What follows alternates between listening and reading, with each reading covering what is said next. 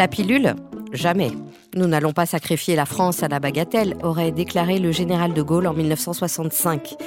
Vous avez donné le droit de vote aux femmes, donnez-leur maintenant le droit de maîtriser leur fécondité lui dira deux ans plus tard le député Lucien Neuwirth. Après des débats mouvementés, l'Assemblée nationale vote en 1967 une loi donnant aux femmes la maîtrise de leur fécondité en autorisant tous les moyens de contraception jusque-là formellement interdits, sous peine d'amende et même d'emprisonnement. 55 ans plus tard, où en est-on de la contraception médicalisée? Est-ce toujours une affaire de genre? Comment les mentalités ont-elles évolué et qu'en disent les médias?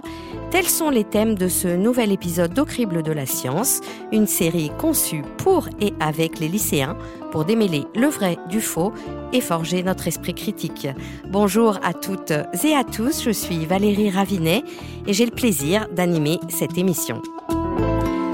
Pour répondre aux questions des lycéens et des lycéennes, nous accueillons aujourd'hui deux femmes spécialistes du sujet. À distance, Danielle Assoun, bonjour. Bonjour. Vous êtes gynécologue obstétricienne. Vous avez été responsable d'un centre d'interruption volontaire de grossesse en Seine-Saint-Denis. Aujourd'hui, des ONG internationales vous sollicitent pour former et promouvoir des nouvelles technologies dans les domaines de la santé reproductive, dont l'avortement médicamenteux. Leslie Fonkern, bonjour. Bonjour. Et merci d'être avec nous dans le studio radio du Quai des Savoirs. Vous êtes socio-anthropologue rattaché au laboratoire CERTOP de l'Université Toulouse de Jean Jaurès et vous avez soutenu une thèse intitulée Avaler la pilule, une sociologie des prescriptions et des usages d'une contraception en crise. J'ajoute que vous êtes membre du laboratoire junior contraception et genre. Au crible de la science, santé la contraception est-elle une affaire de genre? La plupart des femmes de jeunes prennent la pilule. Et c'est vrai que certaines pilules, ou, enfin, sur différents corps, ça fait différents effets. Déjà, il y a la prise de poids, il y a toutes les hormones qu'on nous inflige, euh, il peut y avoir des sautes d'humeur, euh, il peut y avoir une baisse de la libido, il peut y avoir, euh, ouais, il peut y avoir des boutons, enfin des des, surdosages d'hormones pour euh, des jeunes. Euh, ouais, des, dérèglements. Euh, il peut y avoir aussi des troubles anxieux. Les effets secondaires seront différents entre les hommes et les femmes? Ce sera exactement les mêmes? Je sais pas. Parce qu'il y, y, en a beaucoup de, par rapport aux pilules différentes des femmes. Personne ne sait rien, donc tout le monde a peur. Même moi, ça me ferait, ça, me ferait bizarre de me dire que c'est mon copain ou quelqu'un qui va prendre la pilule sans savoir ce que derrière ça va lui faire. Daniel Assoun, tous les effets de la pilule rapportés par les lycéens et les lycéennes sont-ils avérés? Alors, ce qui se passe, c'est que quand on prend un médicament, il est évident qu'il y a un certain nombre de, de gens, de femmes, d'hommes, là en l'occurrence ce sont des femmes, qui ont des effets secondaires. Mais si on regarde dans l'ensemble de la population des jeunes femmes et des moins jeunes femmes qui prennent la pilule, les effets secondaires existent, c'est vrai, mais ils sont plutôt rares. Et puis, il y a un certain nombre de choses qui fait que on prend un effet secondaire pour euh, en lien avec la pilule, alors que ce n'est pas toujours le cas. Par exemple, si on prend la prise de poids, qui évidemment ennuie beaucoup de jeunes femmes, c'est pas très agréable de prendre du poids. On s'aperçoit que si on fait des études avec un groupe de femmes qui prend la pilule et un groupe de femmes qui ne prend pas la pilule, eh bien en fait, il n'y a pas d'augmentation de poids notée sur les jeunes femmes qui prennent la pilule c'est parce que, si vous voulez, on commence la pilule vers 17-18 ans, à un moment où son corps change, et on a le sentiment que c'est la pilule, mais en fait, c'est un effet plutôt de l'âge que de la pilule. Alors, pour les autres effets secondaires, c'est plus difficile à voir. Par exemple, pour la baisse de, de la libido ou pour les troubles de l'humeur, il est probable que certaines jeunes femmes sont plus sensibles que d'autres à l'effet des hormones, mais donc, à ce moment-là, je crois que c'est une, c'est une plainte qu'on peut entendre. Il faut évidemment en tenir compte et modifier la contraception et éventuellement arrêter la pilule et penser à une autre moyen de contraception. Mais il faut bien dire quand même que c'est plutôt rare et que globalement, la, la tolérance de ces pilules est bonne elle s'inquiète souvent dans votre dans les questions qui sont posées là, par exemple de la de la de la dose de pilules. Ce sont toutes maintenant des mini-pilules. Les doses ont beaucoup baissé par rapport à il y a 30 ou 40 ans. Donc c'est vrai que de ce fait, les effets secondaires aussi devraient avoir baissé. Mais euh, bon, voilà, il faut pas nier non plus qu'il y a euh, de temps en temps des effets secondaires dont il faut tenir compte. Et on oublie aussi, alors par contre, les bénéfices de la pilule. Les bénéfices de la pilule, c'est par contre, alors très clairement, sur les douleurs de règles c'est quand même extrêmement efficace et il est vraiment dommage de se gâcher la vie avec des douleurs de règles. Il arrive qu'on puisse calmer des douleurs de règles avec des anti-inflammatoires, mais parfois ça ne marche pas. Et parfois c'est la pilule qui est vraiment le bon moyen pour calmer les douleurs de règles. Donc, bénéfices euh, euh, et risques, disons qu'il y a un équilibre qui va plutôt vers les bénéfices. Mais je crois qu'il faut entendre les plaintes et si effectivement se manifestent des effets secondaires, il faut absolument demander euh, au médecin ou à la sage-femme de changer sa contraception. Alors justement, on va voir si sociologiquement ces effets euh, secondaires ou indésirables ont évolué euh, au fil du temps. Est-ce qu'on a reproché les mêmes choses depuis la loi de 1967 qui légalise la contraception médicale, Leslie Fonkern alors finalement, depuis 1967, les inquiétudes envers la pilule n'ont pas tant évolué que ça, c'est-à-dire que dès lors qu'elle a été diffusée euh, en France et qu'on a interrogé les femmes sur euh, leurs craintes, la crainte des effets sur la santé était déjà présente et les questions posées étaient finalement similaires à celles posées aujourd'hui par les lycéens et les lycéennes. par contre, ce qui est intéressant de voir dans les études sociologiques, c'est que effectivement les, les, les, femmes et particulièrement les jeunes femmes vont se plaindre d'effets comme euh, ce qu'a dit Daniel, hein, la, baisse de libido, l'acné, euh, la prise de poids. Et ça, c'est ce que les professionnels de santé vont euh, appeler comme, comme étant des petits mots, donc MAUX. sauf que les, les, jeunes femmes sont plus souvent confrontées à ces petits mots-là que à, des gros, à des gros risques d'effets secondaires comme les risques thromboemboliques, etc. et le souci en consultation, c'est que les professionnels de santé vont être davantage attentifs à ces graves, à ces graves effets euh, indésirables, et notamment depuis les scandales sanitaires associés à la pilule. Euh, alors, ce qui est très bien, mais des fois, les, plaintes des, femmes sont moins, sont moins entendues, alors qu'elles sont bien plus souvent confrontées euh, à, ces, à, ces petits mots-là, justement. Comment est-ce que vous réagissez, Daniel Assoun, à, à, ce que vient de dire Leslie Fonkern Ce qui se passe, c'est que c'est pas parce que ce sont des petits mots que ça ne gêne pas dans la vie courante. Et donc, en tant que professionnel de santé, notre boulot, c'est aussi d'entendre ce que les femmes vivent et, les, difficultés qu'elles ont avec ces produits. Donc, ça implique non pas de nier euh, la plainte, mais au contraire de l'entendre et d'essayer de voir comment on peut y pallier. Et comme je le disais, le mieux, c'est peut-être de faire des propositions d'autres contraceptions. Alors exactement, euh, c'est euh, là-dessus que je souhaitais vous interroger, Daniel Assoun. Les, lycéens se concentrent dans le reportage sur la pilule, mais il y a bien d'autres moyens de contraception. Est-ce que vous pouvez euh, nous en faire un petit inventaire et nous dire finalement quels sont ceux qui sont le plus utilisés? Les plus utilisés en France, c'est clairement la pilule. Ça, statistiquement, euh, c'est clairement la pilule. Euh, en fait, on peut, euh, classifier comme ça les, contraceptifs. Vous avez les contraceptions dites médicalisées. La première, ce sont les contraceptions hormonales. Ça comprend la pilule, l'anneau que l'on met dans le vagin et le patch, qui sont des timbres que l'on colle sur la peau et qui délivrent là aussi des hormones. Vous avez comme haute contraception hormonale l'implant qui est un petit bâtonnet qui contient euh, un progestatif, donc une hormone, et qui se diffuse durant trois ans. Et vous avez enfin des injectables, qui sont des, euh, des, des, des hormones également que l'on injecte une fois tous les trois mois. Ça, c'est pour la contraception hormonale. Vous avez ensuite le DIU, ou stérilé, dispositif intra-utérin, c'est le terme que l'on préfère maintenant à stériler. Et là, vous en avez deux types. Un premier type qui est un stérilet en cuivre, donc sans hormones, et un deuxième type qui contient un petit peu d'hormones. Donc c'est moitié stérilé, moitié hormonal, on va dire. et euh, qui sont des méthodes effectivement très efficaces et très bien tolérées aussi, y compris chez des jeunes femmes qui n'ont pas eu d'enfants. Ensuite, on passe aux contraceptions non médicalisées, où vous finalement, vous n'avez pas besoin de consulter un médecin ou une sage-femme pour demander une contraception. C'est le calcul des dates et des périodes de fertilité. C'est le préservatif, dont je rappelle qu'il est une contraception, mais aussi qui préserve des maladies sexuellement transmissibles. Ce sont les spermicides que l'on met juste avant le rapport.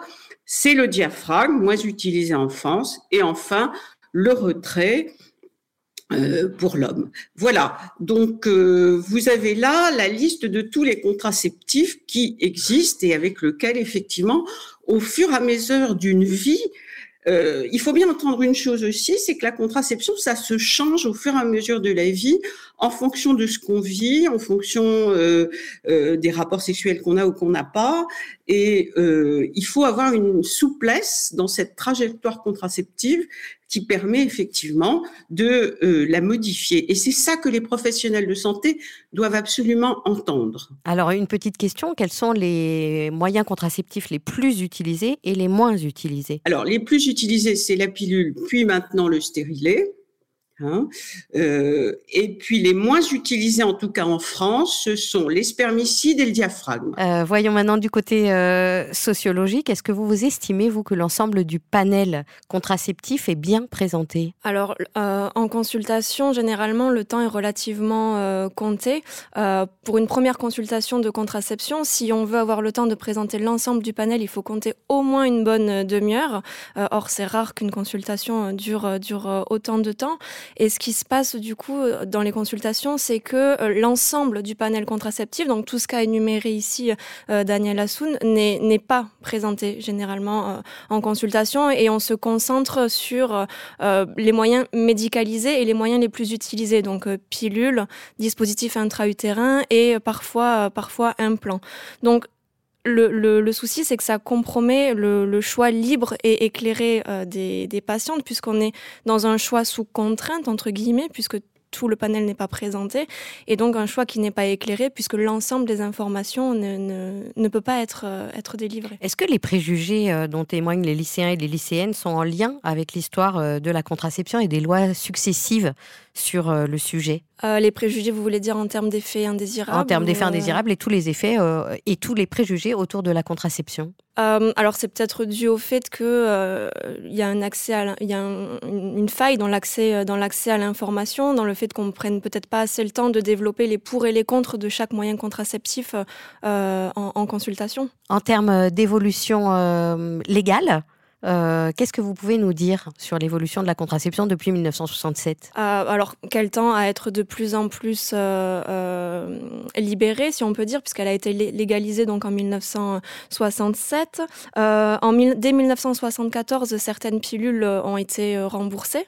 en 1975, donc un an plus tard, il y a le droit à, l'IVG, donc à l'avortement, qui, qui, qui est légalisé. ensuite, si on fait un saut dans le temps, dans les années 2000, il y a l'apparition de nouveaux moyens contraceptifs. Donc on n'est plus seulement sur euh, euh, pilules ou stérilés, mais on a aussi euh, des implants, des patchs, ce que Daniel a cité. Et à partir de 2013, on commence à avoir un accès gratuit d'abord pour, pour les mineurs, puis pour les moins de 15 ans. Et aujourd'hui, avec cette loi de, de, de 2022 pour toutes les femmes jusqu'à 25 ans. Daniel Assoun, est-ce que vous avez constaté des évolutions euh, des mentalités au fur et à mesure euh, des années euh, et notamment en lien avec les évolutions légales? Alors, ce, qui est, survenu, on, parlait des a priori des, femmes ou des hommes d'ailleurs, mais il y a aussi des a priori chez les médecins. Et donc, euh, euh, les évolutions ont été très lentes. Par exemple, une méthode de contraception dont il s'est avéré qu'elle était une très bonne méthode de contraception et qui n'était pas dangereuse pour les jeunes femmes qui n'avaient pas eu d'enfants, comme le DIU, le dispositif intra-utérin, le stérilet, a, mis énormément de temps, et encore, ce n'est pas totalement terminé, à vaincre les réticences des professionnels de santé en général qui ne voulaient pas mettre des euh, DIU à des jeunes femmes qui n'avaient pas eu d'enfants. Donc, euh, on, met très longtemps finalement à accepter des recommandations qui sont pourtant des recommandations qui sont scientifiquement validées. Euh, et ça, ça vient vraiment des professionnels de santé. Alors, quant à l'évolution par rapport à la loi, euh, finalement, euh, oui, il y a eu depuis 74 euh, le, remboursement des contraceptifs, une démocratisation, c'est vrai, de la contraception, mais on a plutôt donné dans la pilule et, et pas beaucoup vers d'autres contraceptifs. Par exemple, il y a quelque chose qui ne concerne pas les lycéens, qui est la stérilisation, qui est autorisée, donc qui est une méthode de contraception définitive, qui est autorisée euh, depuis 2001 et qui est très peu utilisée en France. Voilà pourtant des modifications légales qui ont eu finalement assez peu d'impact dans les pratiques. Une euh, dernière question pour cette première partie euh, liée à l'interruption volontaire de grossesse, l'IVG. Donc, vous l'avez rappelé, Leslie Fonkern, loi votée en 1975. Quid euh, aujourd'hui de l'évolution du recours à l'IVG Est-ce que le nombre de recours euh, évolue? Et quel regard vous portez euh, l'une et l'autre sur ce sujet On commence avec vous, Leslie Fonkern. Alors le recours à l'IVG, globalement, il stagne. Hein. Il n'y a pas de, a pas de nette, de net augmentation. Enfin, rien d'inquiétant, en tout cas, contrairement à ce qu'on pourrait entendre généralement. D'ailleurs, depuis récemment, le, délai d'autorisation à l'IVG est passé de euh, de 12 à 14 euh, semaines. Euh, et l'IVG en France, c'est environ une femme sur trois qui aura, qui aura recours au cours, au cours de sa vie. Donc, c'est pas du tout un, un, recours déviant. Au contraire, c'est quelque chose d'assez fréquent. Et ce qu'il faut noter aussi, c'est que parmi ces, ces, une femme sur trois, c'est deux sur trois parmi ces femmes-là qui, qui ont recours alors qu'elles sont sous contraception. Et parmi ces 2 sur 3, c'est 30% qui sont sous pilule. Donc le recours à l'IVG, c'est pas c'est pas forcément un recours suite à un mauvais usage euh, contraceptif, mais il faut aussi bien penser que ben voilà, la plupart des femmes sont euh, contraceptées avec une pilule, il faut penser à la prendre tous les jours.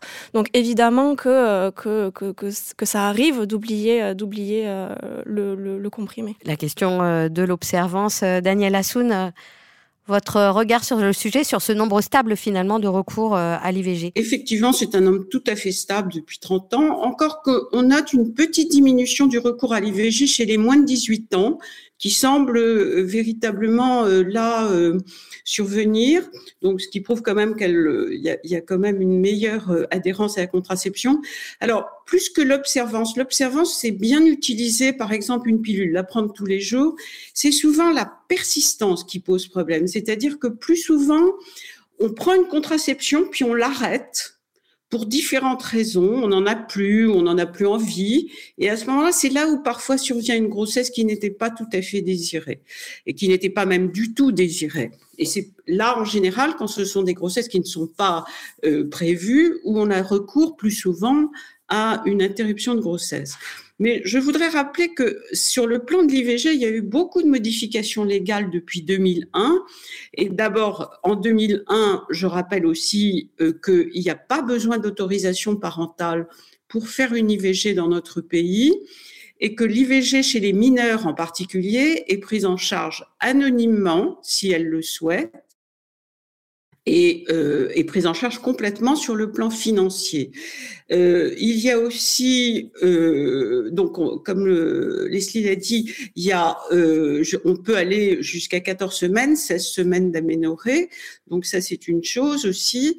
Et enfin, euh, euh, effectivement, la contraception est gratuite maintenant jusqu'à 25 ans, mais qu'il existe également une consultation pour les garçons qui est également pris en charge euh, et qui permet de discuter sexualité, contraception euh, et maladies sexuellement transmissibles. On va revenir euh, sur cette euh, autorisation, enfin cette autorisation, c'est plus qu'une autorisation, c'est une possibilité légale euh, ouverte maintenant aux garçons dans la deuxième partie de notre émission. Merci euh, Leslie Foncarne et Daniel Assoun. Au crible de la science. au crible de la science. Comment la contraception médicalisée est-elle perçue par les lycéens et en 2022 reste-t-elle un sujet tabou? Comment s'informe-t-on? C'est ce dont nous parlons avec nos invités, la gynécologue Danielle Assoun et la sociologue Leslie Fonkern. Moi, je me suis jamais vraiment posé la question de si je devais prendre la pilule un jour ou pas. Pourquoi euh, on n'en parle pas plus aux garçons? Parce qu'il y a une pilule pour les hommes qui a été inventée. Et moi, je me pose la question pourquoi on le médiatise pas plus ou quoi? Parce que ben, on est les seuls, enfin, on a l'impression d'être les seuls concernés. Qu'elle soit pas prise par les hommes ou qu'on n'en parle même pas, que les médecins ne proposent pas ou n'essayent pas d'en parler avec eux, je trouve ça dommage parce qu'on n'est pas seul dans l'histoire. On nous met tout sur les épaules et on se débrouille si on l'oublie. Et j'aimerais bien que on en parle un peu plus, euh, tous ensemble, filles et garçons. Moi, je connais beaucoup de garçons qui, quand ils sont avec leurs copines ou quoi, c'est eux qui ont la. Ils font le minimum en fait. C'est eux qui ont l'alarme de la pilule sur le téléphone pour leurs copines.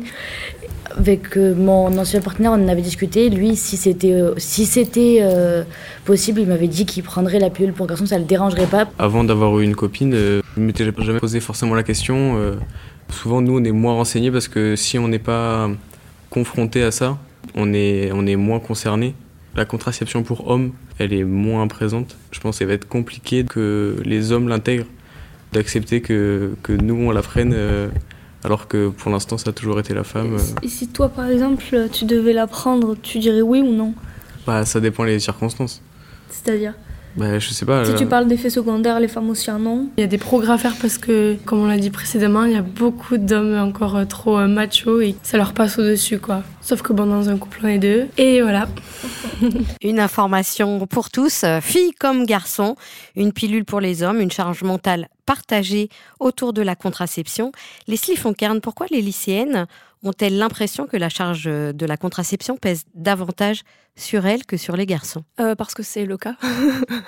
Euh, parce que c'est le cas et parce que euh, parmi la dizaine de moyens contraceptifs qu'il existe, l'écrasante majorité est à destination des femmes et, et parmi ces moyens-là, la majorité aussi est à fonctionnement hormonal et donc nécessite de faire la démarche d'aller d'aller consulter auprès d'un professionnel. Donc tout ça représente une charge mentale effectivement importante et très déséquilibrée entre les femmes et les hommes. Daniel Assoun, de quoi dépend la du partenaire masculin euh, plus ou moins active dans la responsabilité de la contraception Alors, c'est sûr que ça, ça a probablement changé au fur et à mesure des années et que maintenant, on sent très bien qu'il y a là, euh, peut-être de la part des garçons, euh, des hommes, mais surtout des plus jeunes, un véritable intérêt, une véritable souci de se préoccuper de cela.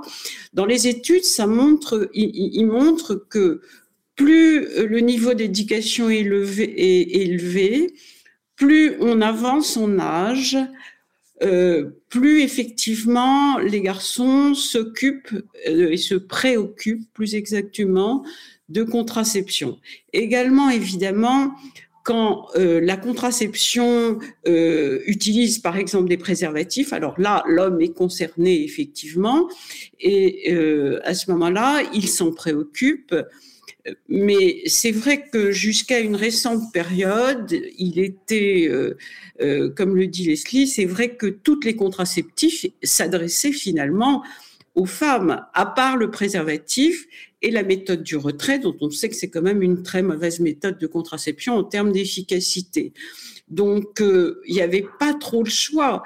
Et c'est vrai aussi que ça a été, je pense, un choix des chercheurs de travailler sur les contraceptions féminines avec comme argument de dire que c'était plus facile de faire des contraceptions féminines pour différentes raisons physiologiques que des contraceptions masculines. Je ne suis pas sûre que ça soit exact. Et je pense que là maintenant, on va effectivement, et on peut l'espérer, travailler, les chercheurs vont travailler, on peut l'espérer, vers des contraceptions masculines, mais pour le moment, il n'y en a véritablement que deux qui sont encore à l'état un peu artisanal. L'une, c'est le slip chauffant, vous avez un site qui s'appelle Garçon, sur lequel vous pouvez voir comment se fabriquent des slips chauffants. Et la deuxième contraception, c'est une contraception hormonale qui s'adresse aux garçons, mais il y a malheureusement très peu de consultations en France qui assurent ce type de contraception. Alors vous dites euh, en France, est-ce que c'est variable selon les pays? Pas vraiment, parce que là, l'état de la science, bon, bah, on sait très bien qu'il y a un côté international maintenant dans la diffusion euh, des, des, des des méthodes scientifiques, si vous voulez. Non, il n'y en a pas plus ailleurs que dans notre pays. Leslie Fonkern, est-ce que vous avez observé ces mêmes critères euh, dans vos analyses? Euh, Oui, alors moi, ce qui était intéressant de voir euh, dans, dans, dans ma recherche par rapport à l'implication euh, des, des, hommes et au-delà du critère de la classe sociale qui est très important et qu'a rappelé euh, Daniel Assoun, c'est que finalement, euh, l'implication des hommes dans la prévention d'une grossesse non prévue va aussi dépendre de, du type de relation euh, entretenu, euh, c'est-à-dire que euh, les hommes vont avoir davantage, vont davantage s'impliquer dans le cadre de relations dites stables, en tout cas pour prévenir une grossesse non prévue, et si ça ne compromet pas leur plaisir, leur plaisir sexuel. et en revanche, dans le cadre de relations plus plus occasionnelles, les garçons vont davantage avoir peur des infections sexuellement transmissibles et donc vont chercher à, à protéger ben, leur propre leur propre corps en fait. Au niveau du diplôme et de la classe euh, sociale et du niveau social euh, qu'évoquait euh, Daniel Assoun, est-ce que vous avez vu aussi dans vos études des évolutions d'utilisation des moyens contraceptifs selon, selon le diplôme? Alors ce qu'on peut voir dans les études, suite notamment à la désaffection hein, de la pilule contraceptive, donc les femmes qui se détournent de la pilule, c'est que les plus diplômés vont se reporter vers le dispositif intra-utérin, donc le stérilet, et les moins diplômés vont davantage avoir recours euh, soit aux méthodes dites euh, euh, traditionnelles, comme, comme le retrait dont parlait Daniel, ou le préservatif. Et aujourd'hui, quelles sont les principales sources d'information des jeunes? Est-ce que les réseaux sociaux, notamment, ont changé la donne? Sans doute que oui. Alors, ce qu'il faut savoir, c'est qu'en France, la publicité pour la contraception est, est interdite. Donc, le moyen le plus classique de s'informer, c'est auprès d'un professionnel de santé. Donc, on reste dans quelque chose de très médicalisé avec les avantages, mais aussi les limites que ça comporte avec un panel qui présenté qui va pas être complet et qui va s'axer sur certaines sur certaines euh, méthodes. Qu'en pensez-vous, euh, Daniel Assoun, sur euh, cette évolution de l'accès à l'information? Alors, c'est clair que maintenant, le, il me semble que le, la première source d'information, ce sont les réseaux sociaux, indéniablement. Hein. Elles arrivent, euh, y compris dans nos cabinets, avec un certain nombre de questions, de connaissances. Enfin, pas toujours, parfois pas d'ailleurs mais souvent quand même. Et puis l'autre connaissance, c'est vraiment euh, la, discussion entre euh, entre eux, avec les informations qu'on se donne comme ça l'un à l'autre. Euh, les parents sont parfois impliqués effectivement dans cette information, mais pas toujours. On sait pourtant que quand les parents s'occupent un peu plus d'informer leurs enfants sur ces sujets, on sait qu'il y a moins de grossesses non prévues que là où dans les familles où c'est vraiment des sujets tabous.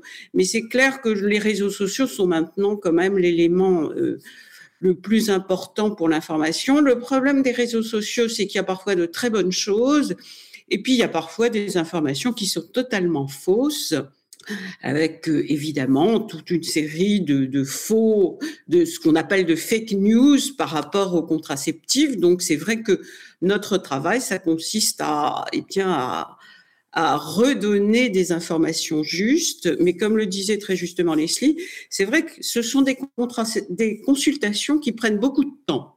C'est très chronophage, ça prend beaucoup de temps, ça nécessite une vraie discussion et non pas euh, juste de décider pour l'autre ce qu'on va donner comme contraception. Une contraception qui marche, de toute façon, ça, ça a été parfaitement euh, étudié. C'est une contraception qui est choisie par la par la patiente. Sinon, une contraception qui est imposée par le professionnel de santé, ça ne marche pas. Alors, euh, vous le dites euh, toutes les deux, hein, ce sont les professions médicales, euh, gynécologues, sages-femmes, euh, médecins généralistes qui sont la principale euh, source d'information euh, aujourd'hui. pub pour les médicaments non autorisés et ce qui crée un défauts, en tout cas en, matière d'accès à l'information sur les pilules notamment. Est-ce qu'on peut attendre de l'éducation nationale qu'elle joue son rôle en la matière? Pour ce qui est de l'interdiction de la publicité, je ne saurais pas dire si c'est un défaut ou pas parce que en tout cas ça reste toléré dans le milieu dans le milieu médical, ce qui peut aussi influer sur les habitudes de prescription des, des, professionnels. Euh, et quant aux politiques publiques, on sait normalement qu'il doit y avoir un certain nombre d'heures, par exemple à l'école, dédiées euh, à l'éducation sexuelle, et c'est euh, ce, nombre d'heures est très rarement est très rarement rempli. Donc on peut on peut peut-être aussi chercher de, de ce côté-là. Daniel Assoun Normalement, l'éducation nationale a un rôle, hein, évidemment, puisqu'il y a trois séances par an qui sont obligatoires. C'est obligatoire du CP à la terminale. Mais comme le dit très justement Leslie, euh, euh, il y a à peu près 25% euh, des établissements qui n'utilisent pas cette possibilité et c'est dommage parce que ça pourrait être effectivement une bonne façon quand même de rectifier un certain nombre d'idées fausses aussi. Hein, euh, euh, L'école a aussi cette fonction euh, d'information et de formation. Donc on, regrette un petit peu que ça soit pas fait un petit peu plus. Alors évidemment, ça va dépendre beaucoup des, établissements, hein, mais il y a là un rôle de l'éducation nationale. Et, on voit par exemple dans les pays comme la Scandinavie, enfin comme des régions comme la Scandinavie, où, souvent ces, informations à l'école sont très bien faites et, euh, sont très intéressantes. Euh, il y a toute une série d'outils qui sont, qui sont très intéressants. Alors, vous l'avez évoqué euh, toutes les deux, une loi de janvier 2022 sur la gratuité de la contraception pour les femmes de moins de 26 ans. Euh, ce qu'on entend moins, c'est aussi euh, cette possibilité de consultation euh, pour les garçons, elle aussi gratuite. Est-ce que, Daniel Assoun, vous avez reçu des garçons dans le cadre de consultations Pas du tout. D'abord, c'est relativement récent, hein, c'est janvier 2022. Euh, et donc, je pense que c'est très mal connu, des, jeunes, bien évidemment, mais aussi, et ça c'est plus grave, des professionnels de santé. C'est pour ça que je tiens beaucoup à, dans les, dans les congrès à, le dire et à le redire que c'est possible.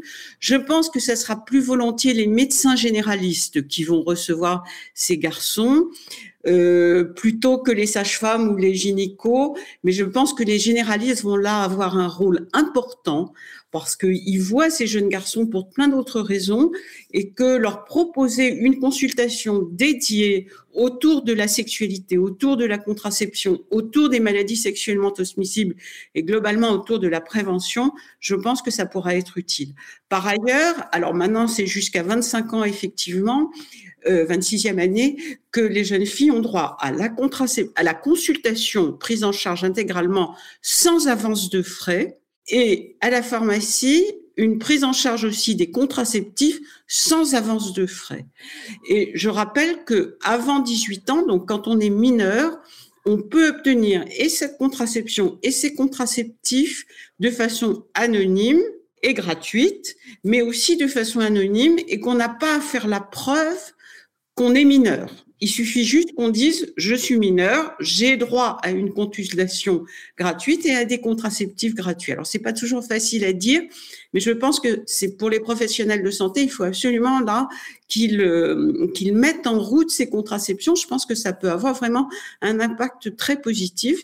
Et c'est pas seulement sur la contraception, hein, c'est sur sexualité, maladies sexuellement transmissibles, donc tout ce qui concerne la prévention et l'importance de la santé pour ces jeunes. S'informer, partager les risques, comprendre les spécificités de l'ensemble des moyens contraceptifs euh, accessibles et promouvoir euh, l'égalité femmes-hommes en la matière. Merci euh, Leslie Fonkern et Daniel Assoun de vos regards partagés sur ces sujets. Avant de refermer l'émission, la question rituelle à nos invités. Y a-t-il un livre, un site internet, une vidéo que vous conseilleriez à nos auditeurs pour poursuivre leur réflexion euh, Alors, il y a une plateforme qui s'appelle euh, Mathilda Éducation, mathilda.éducation, qui regroupe des contenus euh, destinés aux collégiens, collégiennes et aux lycéens et lycéennes. Alors, ça traite de divers sujets, mais il y a notamment un onglet sur euh, l'éducation à la santé sexuelle. Donc voilà, ce sont des, des, vidéos en général de 10 à 20 minutes qui peuvent être des contenus euh, intéressants et accessibles à ce public-là. Qu'on retrouvera euh, sur le site du Quai des Savoirs et sur Explorer avec le billet qui accompagnera la parution de ce podcast. Daniel Assoun, un conseil? Je citerai celle du gouvernement, c'est-à-dire du ministère de la Santé. En tapant contraception gouvernement, ministère de la Santé, vous avez un site qui est très bien fait, qui apparaît en général en premier et qui vous donne toute une série d'informations et d'autres sites à consulter euh, sur la contraception, mais aussi sur l'IVG. Donc c'est un site qui est très très bien fait et euh, sur lequel vous trouvez beaucoup d'informations. Merci à vous de ces conseils.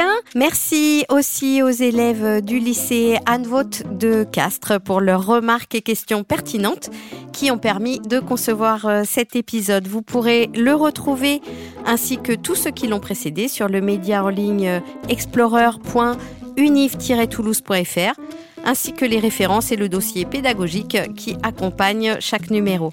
Au crible de la science est également disponible sur quai-des-savoirs.fr et sur Campus FM. Cette émission que j'ai eu le plaisir de préparer avec le concours de Catherine Thève a été coproduite par l'Université fédérale Toulouse-Midi-Pyrénées et le Quai des Savoirs, à la technique euh, Thomas Goisé, à la réalisation Arnaud Maisonneuve au crible de la science bénéficie du soutien du ministère de la Culture et est réalisé en partenariat avec le rectorat de Toulouse, le CNRS, l'IRES, le CLEMI et Campus FM. Alors surtout, en matière de contraception, faites des choix éclairés. À bientôt pour un prochain épisode.